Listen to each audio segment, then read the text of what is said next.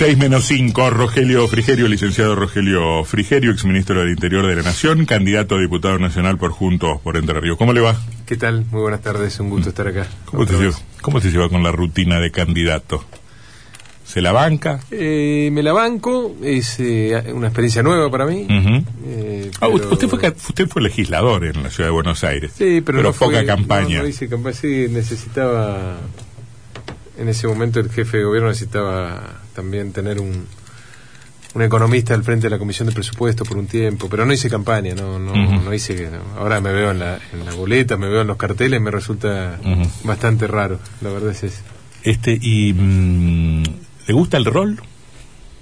¿Se, se, se, se enamoró del rol? No, no me enamoro de ¿No? los roles. No, no, no, me parece que.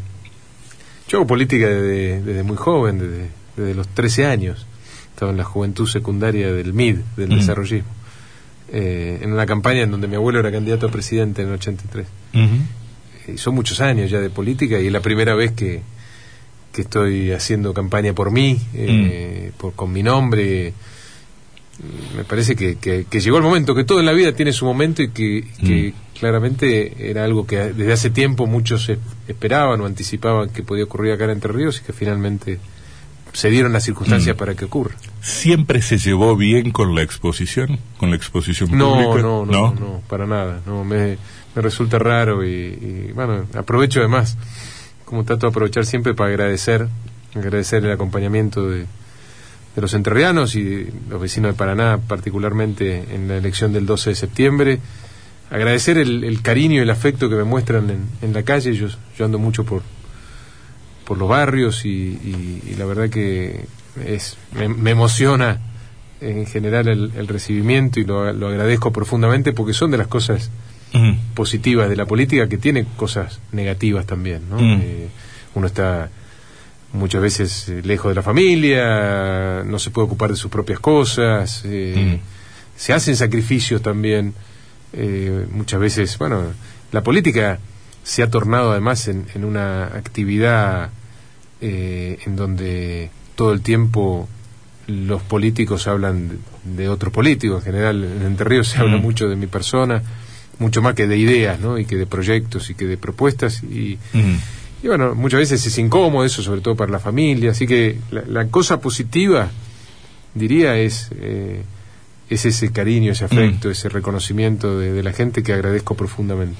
Tengo ganas de, de, de preguntarles cosas que no le he preguntado nunca este y que, que me van a traer críticas seguramente. Es raro porque De los me- cole- me- hemos hablado muchas veces, me ha preguntado de todo. Nunca le pregunté. Pero dónde- siempre de coyuntura, siempre, Siempre de, de temas de coyuntura. la agenda del- de Sí. la semana, del día, del momento. Eh, y yo venía pensando hoy que, que sería mucho más interesante, mm, pero usted no va a aceptar ese rol y sería una desubicación de mi parte, preguntarle al candidato a gobernador. Me parece mucho más interesante que preguntarle al candidato a diputado porque Pero sería no sería apropiado porque no soy candidato a gobernador. ya lo sé, pero mm, haríamos, un juego y yo me imaginaría que usted va a ser candidato a gobernador. Porque tengo para mí que, mm, que, que el rol del legislador es este relativamente relativamente aco- acotado. No importa. ¿Dónde nació? Yo nací eh, en un sanatorio en la ciudad de Buenos Aires. en mi- ¿Barrio? No, no sé. ¿No saben qué barrio nació? No, yo, yo, Yo cuando- nací en el Rawson, este. yo creo que en nací en en, el, en el centro, me parece. La verdad que no lo tengo muy claro. Eh, en esa época nosotros vivíamos en, en Parnasito. Mi padre es ingeniero agrónomo, administraba un, un campo de, de mi familia y, y bueno, eh, nos, me fui a, a- a nacer a, a la ciudad de Mm. Buenos Aires, como ocurre mucho. Todavía hoy en día eh, hay pocos partos en, en Parnasito, imaginémonos lo que era hace Mm. 50 años. Mm. Eh, ¿Hermanos? Tengo tres hermanos. Tres Tenía hermanos. tres hermanos. Mi hermana falleció en el 2015, en plena campaña. Fue muy duro. ¿Mayores o menores? Tengo mi hermana que falleció más grande y tengo dos hermanos más jóvenes. ¿Todos metidos de algún modo en la política? No, ninguno. ¿Ninguno? No. Es raro eso. Su padre, su padre tuvo intervención Sí, sí, por política, supuesto, sigue ni, habla- estando y- ni- ni hablar su abuelo. Sí, creo que de los de los primos, de, de los nietos de mi abuelo, solo el, el más chico, Federico, que es eh, diputado por Tierra del Fuego, eh, y yo participamos en política. ¿Te apellido Frigerio también? Sí, sí, Federico Frigerio. ¿Su padre vive? Sí. ¿Habla con él de política? ¿O está un Sí, poco Todo retirado? el tiempo. No, no, él siempre está activo. sí. ¿Es su consejero? Es uno de mis consejeros, sí. ¿Usted le hace caso? No, no, caso no, yo estoy grande yo para hacerle caso a mi padre. ¿O es de los que ya mató al padre? No, nunca tampoco. no. Tampoco. Mm. Me- Yupan que decía, para que crezcan los hijos no hay que matar a los abuelos. Tenía mucha, mucha razón. esa campaña del 83, que yo tengo bastante... ¿Qué edad tenía usted en el 83? 13, yo soy de 1970. 1970. Mm, Es, es, este, menor que yo. Em, Parezco además menor. No vaya a creer. No, si, si quiere hacemos una, una no vaya a creer, no vaya a creer. Bueno, escúcheme, este, tengo muy presente, ¿qui- ¿quién acompañaba a Frigerio en la, en la Frigerio Salo- Lino Salonia. Salonia. Sí. O sea, Antonio Salonia, Antonio Solano. que después Había- fue ministro de Educación de Menem. Sí, había sido funcionario muy joven del gobierno de Frondizi también. Eh, del Ministerio de Educación. Eh, su abuelo murió en qué año? Dos mil y pico, ¿no? 2006, Dos- un año antes de que, de que naciera mi hijo mayor, por eso lo, lo recuerdo con mucha precisión, me hubiera gustado que se conociera. ¿Qué trato tuvo? Máximo Rogelio es mi hijo. Está Eh, condenado. Máximo Rogelio. Este, mm, algún día analizaremos este, la psiquis de los políticos que les ponen máximo a sus hijos. Ah, me Hay gustaba, varios. me- yo, yo un, se lo tal Nes- puse. un tal Néstor, un tal Pero Carlos Saúl, un tal lo puse- Rogelio. yo yo lo, se lo puse a él en, en honor a un, a un bisabuelo mío, el abuelo de mi madre, que era alemán, mi mamá es alemana. Mm. Eh, y, y bueno, a mi hija le puse Delfina, y ahí no tengo que aclarar por qué. Muy bien, muy bien. Cu- ¿Cuántos años? Quiero saber si no hay una especulación en la política electoral ahí. ¿Cuántos do- años? 12 años tiene. 12 años tiene. Eh, mm, ¿Tuvo contacto con su abuelo? A nivel de poder conversar de, política. ¿Sí? ¿Sí? sí. Yo me formé con mi abuelo. Con mi abuelo y con Frondizi también. Yo de muy chico iba prácticamente todos los domingos eh, a, a la casa de Frondizi con mi abuelo y los veía de muy chico hablando Mm. de política y de algo me debe haber quedado de eso, no me acuerdo Mm. el, el tenor de las conversaciones, pero por osmosis, aunque Mm. sea, algo se me impregnó, o espero que se me haya impregnado algo. A mí no, no, no es un político que me caiga particularmente simpático, Frondizi, pero todo el mundo que lo conoció y que lo trató personalmente dice que imponía un, una suerte de respeto Ah, reverencial. Simpático no era. No, no, no, pero desde Pero respeto duda- referencial desde la figura y desde su envergadura intelectual. Claro, por eso digo, simpático no era, pero yo creo que cada vez quedan menos dudas de que fue el gran estadista del siglo XX de la Argentina. No tengo, yo no tengo dudas de eso. Mm, Y tengo el honor además de ser su ahijado, así que para mí es un, mm. no, no solo un honor, sino una enorme responsabilidad, como ser el nieto de mi abuelo también. Bueno, otro día discutimos el gobierno de Frondizi. Cuando quiera, ¿eh? cuando quiera, El con mucho orgullo. Con Intes le pegaron, Bueno, es- le pegaron un poco Los la- hechos a los históricos, la, trabajadores. la los- historia, la historia siempre hay que juzgarla en su contexto, nunca, nunca con perspectiva, porque Es si no verdad. es fácil. ¿no? Es verdad, es verdad. Ahora, ¿por qué un presidente desarrollista? Por ahí yo, por eso me llevo mal con los desarrollistas. ¿Por qué un presidente Qué prejuicioso que está Antonio. No, no, no, juicioso. Este, ¿por qué un presidente desarrollista termina convocando a un ministro de Economía liberal como Alzogaray?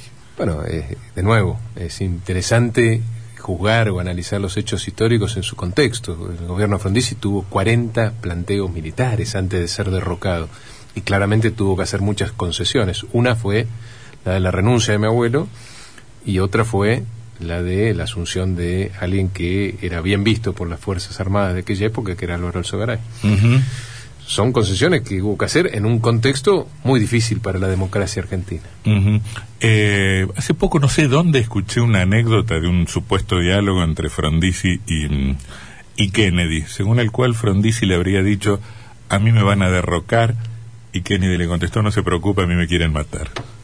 Habrá, habrá sido cierto. Escuché, escuché esa anécdota también. Eh, Frondizi, obviamente, después de 40 planteos militares, o 39, porque el último fue el que lo derrocó, sabía que tenía un gobierno, un gobierno débil y un gobierno que además estaba encarando transformaciones para la Argentina que eran, obviamente, difíciles de digerir para muchos intereses que existían en, en nuestro país. Mm. Eh, el, el más, el más notorio era el interés de los importadores de petróleo, ¿no? un país no petrolero, porque la Argentina no es un país petrolero, pero es un país con petróleo, que importaba prácticamente toda su, sus necesidades de, de hidrocarburos y que a partir de la revolución del petróleo empezó a auto empezó el camino al autoabastecimiento que llegó durante el gobierno Frondizi, es decir, en solo cuatro años lo lograron hacer y eso obviamente afectaba intereses muy Mm. fuertes, intereses económicos tremendos de aquella época eh, que tuvieron por supuesto que ver eh, en, en- en el derrocamiento Mm. final. ¿no? Ahí hay un tema interesante para mirar los dilemas de los políticos, ¿no? Este, en cuanto a eso que se le reprocha tanto a Frondizi de, de haber dejado de lado en el poder lo que había escrito en política y Pero para mí eso es un petróleo. mérito enorme. Es un mérito Es un mérito dejar de lado lo que se Es- pensó es hasta un mérito, ¿sí? es un mérito eh, permitir que otro pueda convencerte de cambiar tus ideas, por supuesto. Eso ha- habla de humildad, de grandeza. Mm. Me parece que es lo que le falta a los políticos hoy.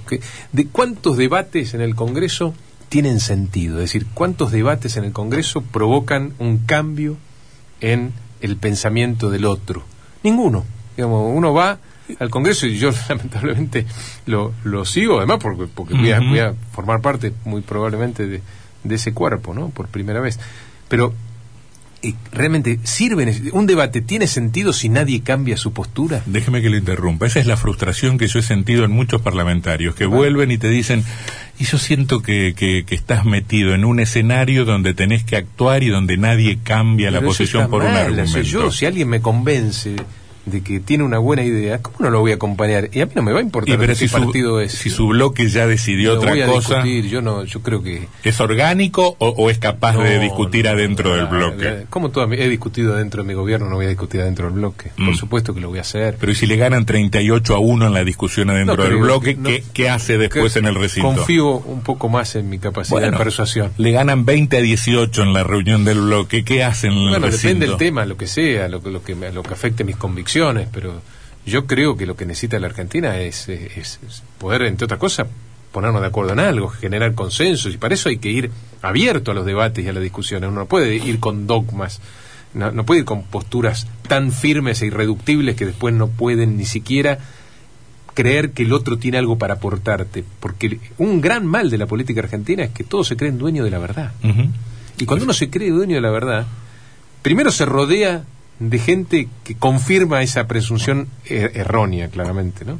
Eh, y después no tiene ninguna permeabilidad a, a- a modificar su postura, aunque el otro tenga una, una, una, una, eh, ha- ha- haga esfuerzo para tratar de convencerlo con hecho, con cosa concreta.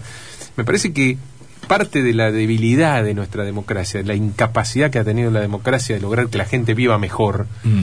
en estos 40 años, tiene que ver con eso, con, con que los políticos anteponen la ideología al sentido común, anteponen los intereses partidarios y, y los intereses personales antes que los intereses de la gente. Y tenemos que cambiarlo, porque hoy, además de la crisis, de la, de la grieta que hay en la Argentina conocida, hay otra grieta cada vez más grande, y quizá peor todavía, que es la grieta entre la política y la gente. Absolutamente. Y tenemos que hacer esfuerzos para ir cerrando las dos grietas.